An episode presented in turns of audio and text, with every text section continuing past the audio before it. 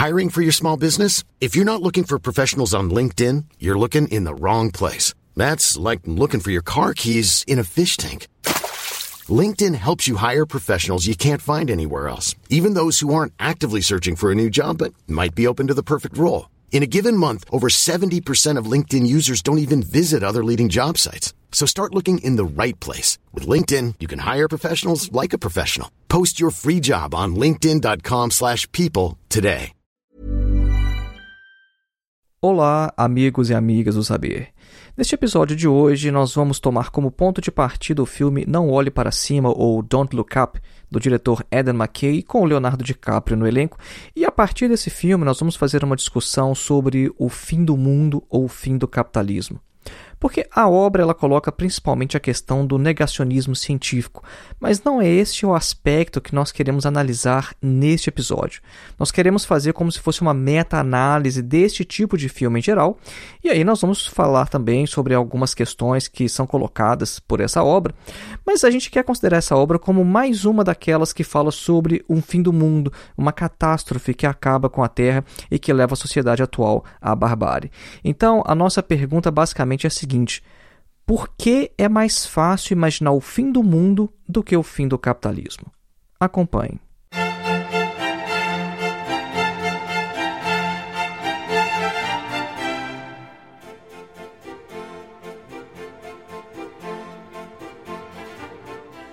E antes de iniciar, um breve recado: faça sua inscrição em nosso curso de Introdução à Filosofia, dos Pré-Socráticos a Sartre.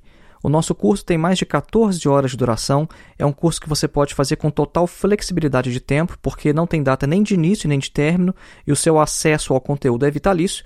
E é um curso que também oferece certificado ao final. O objetivo do nosso curso é colocar você em contato direto com alguns dos principais textos de toda a história da filosofia. Então, ao invés de ler comentadores ou textos sobre os filósofos, você vai ler diretamente os textos que esses próprios filósofos escreveram. De modo que você vai conseguir, após assistir aos vídeos, compreender textos de Platão, de Aristóteles, de Santo Agostinho, de Tomás de Aquino, de Descartes, de Kant, Marx, Hegel, Sartre e etc. Para mais informações, acesse o link que está na descrição deste episódio ou então o link que você encontra em nosso site, que é www.filosofiaepsicanalise.org. Nosso segundo e último recado, o nosso muito obrigado a todos os apoiadores que fortalecem este trabalho através do Apoia-se. Se você quiser se tornar um apoiador, você pode clicar no link que está na descrição deste episódio. Então, o nosso muito obrigado ao Luiz, ao Paulo, Stalin, Guilherme, Alain, Davi, Humberto, Paulo, Jorge, Leandro e Ângela. Estes são os nossos atuais apoiadores através do Apoia-se. O nosso muito obrigado por contribuir com este trabalho. Então, voltando ao tema do nosso episódio, o filme Não Olhe para Cima e a nossa pergunta: por que é mais fácil imaginar o fim do mundo do que o fim do capitalismo? Nós estamos cientes que a principal discussão ali no filme é a questão do negacionismo científico. É, embora essa questão do fim do mundo ela esteja apenas como pano de fundo para a discussão principal, e o próprio Leonardo DiCaprio ele explica assim, né, eu assisti um vídeo dele no canal da Netflix, ele explicando a obra, a questão é que este filme reproduz a mesma atmosfera cultural de dezenas de outras obras que tratam do mesmo tema, que é o fim do planeta, a extinção da humanidade. Então é importante a gente afirmar logo de início que nós achamos importante essa crítica colocada pelo filme. O que nós queremos analisar em nosso comentário é o verdadeiro alcance desse tipo de crítica. Porque diversos bolsonaristas, por exemplo, fizeram uma interpretação completamente equivocada da obra e acharam que o filme reforça o seu ponto de vista. A questão que fica é se a obra de fato seria capaz de despertar consciências e transformar a realidade, ou então se ela prega unicamente para os já convertidos, que ficam ali se deleitando em assistir às caricaturas dos seus adversários. Diversas análises sobre a questão negacionista do filme já estão disponíveis em outras fontes, em outros canais, em outros episódios de podcast, etc. Então nós queremos abordar o filme em outra perspectiva. Porque o filme parece, no primeiro momento, extremamente crítico do capitalismo e dessa questão negacionista. Só que tem um outro aspecto ao mesmo tempo nessa obra em que ele reproduz exatamente o que a gente chama de ideologia burguesa. E quando nós falamos de ideologia burguesa, a gente não quer dizer de uma maneira infantil ou então conspiratória que existe um burguês escrevendo o roteiro ou então pagando para que alguém escreva exatamente o que ele pensa. Não é assim que uma ideologia atua numa determinada formação social. O Marx e o Engels eles afirmam que as ideias dominantes de uma época são sempre as ideias da classe dominante daquela época. Então, quando os roteiristas escrevem um roteiro como dessa obra, Não Olhe para Cima, eles apenas reproduzem as ideias dominantes que simplesmente estão aí, que estão no ar. Não é algo consciente, não, a gente não está falando que tem alguém mal intencionado ou conscientemente reproduzindo o ponto de vista do burguês. E esse ato de simplesmente capturar o que está aí no ar, na atmosfera, é chamado por Mark Fisher de realismo capitalista. Esse autor, o Fisher, ele define o realismo capitalista como atmosfera cultural que determina não apenas a produção de cultura, mas regula também o trabalho e a educação. E essa atmosfera cultural ela atua como uma, uma, barreira que limita o nosso pensamento e a nossa ação. E o interessante desse fenômeno que é o realismo capitalista é que ele não exclui a própria crítica do capitalismo. Ou seja, ele incorpora também uma forma de anticapitalismo. O Theodor Adorno, da Escola de Frankfurt, ele já havia falado algo semelhante quando ele fez a sua análise da indústria cultural, né? porque o capitalismo ele incorpora aqueles movimentos de contestação de modo que até o anticapitalismo ele possa ser mercadoria, possa vender e possa dar lucro. E por que nós dizemos que essa obra, Não Olhe Para Cima, Don't Look Up, é uma obra de realismo capitalista?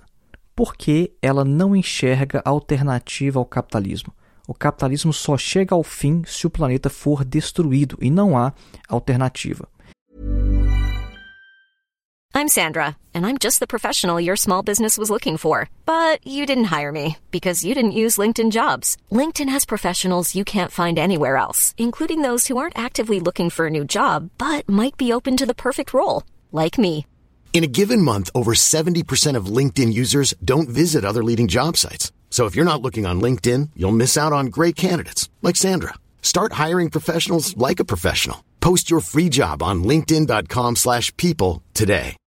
Millions of people have lost weight with personalized plans from Noom, like Evan, who can't stand salads and still lost 50 pounds. Salads generally for most people are the easy button, right? For me, that wasn't an option. I never really was a salad guy. That's just not who I am. But Noom worked for me. Get your personalized plan today at noom.com. Real noom user compensated to provide their story. In four weeks, the typical noom user can expect to lose one to two pounds per week. Individual results may vary. E nesse sentido, né, a, a, forma como a burguesia, como os governantes, eles lidam com a situação, lembra muito uma reflexão feita pelo filósofo Georg Lukács em uma de suas principais obras, que é História e Consciência de Classe. Nessa obra, o Lukács vai falar sobre a questão da consciência de classe da burguesia e ele vai falar o seguinte: olha, só o proletariado ele é capaz de ter consciência de classe, a burguesia não. Isso pelo fato seguinte: a burguesia ela até consegue ver claramente vários problemas da sociedade capitalista, mas quando a solução desses problemas aponta para além dos limites da sociedade capitalista, a consciência da burguesia, então, ela se anuvia, ela se escurece e ela não consegue ver mais nada além dos horizontes do capital. Por isso que não existe para a burguesia um mundo após o capitalismo.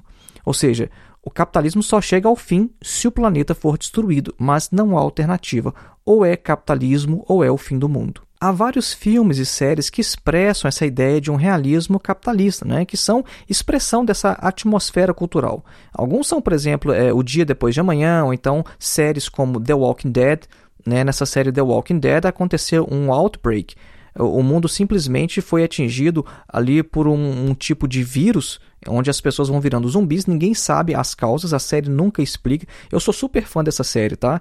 Eu não só vejo a série, como eu tenho inclusive os comics, os quadrinhos da série, eu acho muito legal e não há explicação sobre por que isso aconteceu. E aí a gente está numa sociedade pós-capitalista. Além dessa série The Walking Dead, tem também a série The Hundred né, que aconteceu uma explosão nuclear e vários anos depois, quase um século depois, os humanos voltam à Terra e a gente poderia ficar aqui é, por vários minutos enumerando e comentando essas obras que expressam essa ideia de um realismo capitalista. E a questão é a seguinte: a ameaça contra a Terra é, na maioria das vezes, uma ameaça externa. E eu vejo isso aí como se fosse uma espécie de projeção aquela projeção que a gente fala na psicanálise, né? A projeção é a seguinte: quando o indivíduo ele tem uma característica que ele não quer admitir para si mesmo, ele começa a ver essa característica como vindo de fora. Então ele combate isso nos outros. Por exemplo, um indivíduo ele pode ter às vezes uma homossexualidade latente. É, se ele tem conflito com isso, ele vai começar a combater a homossexualidade nos outros. Então, por isso que existem vários homofóbicos que a gente desconfia que tem um problema com a própria sexualidade. Ou então, por exemplo, quando o indivíduo ele mente muito, e aí ele fala que ah, todo mundo mente, todo mundo conta uma mentirinha. Essa que é a ideia, basicamente, de projeção na psicanálise. E esse tipo de filme eles apresentam como que se fosse uma espécie de projeção da burguesia, porque a burguesia hoje é a principal ameaça de destruição do planeta, só que ela sempre projeta essa característica como vindo de fora, de outro planeta, ou então de uma mudança natural do clima.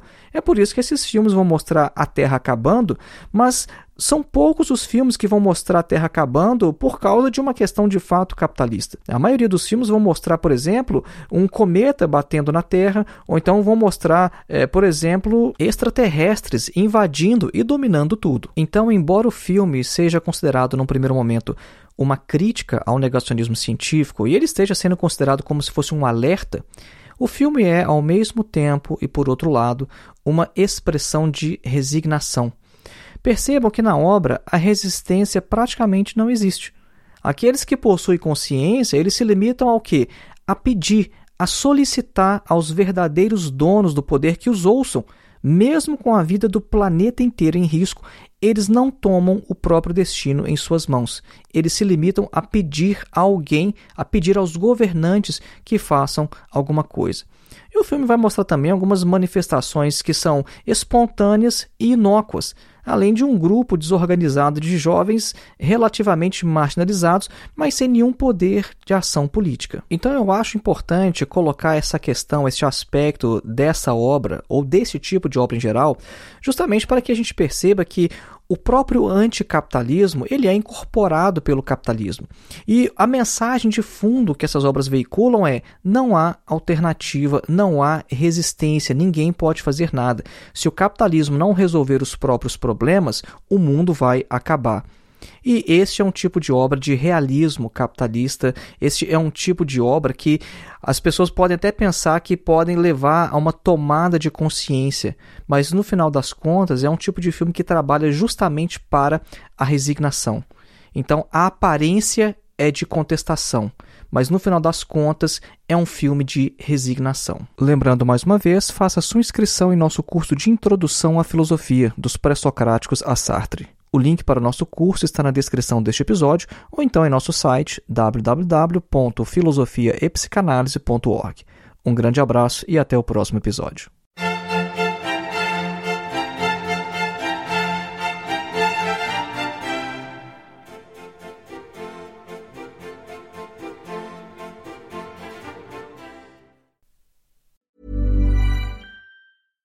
Hey, it's Paige DeSorbo from Giggly Squad. High quality fashion without the price tag. Say hello to Quince.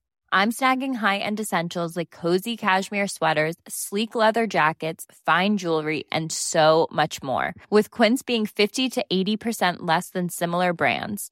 And they partner with factories that prioritize safe, ethical, and responsible manufacturing. I love that. Luxury quality within reach. Go to quince.com slash style to get free shipping and 365 day returns on your next order. Quince.com slash style.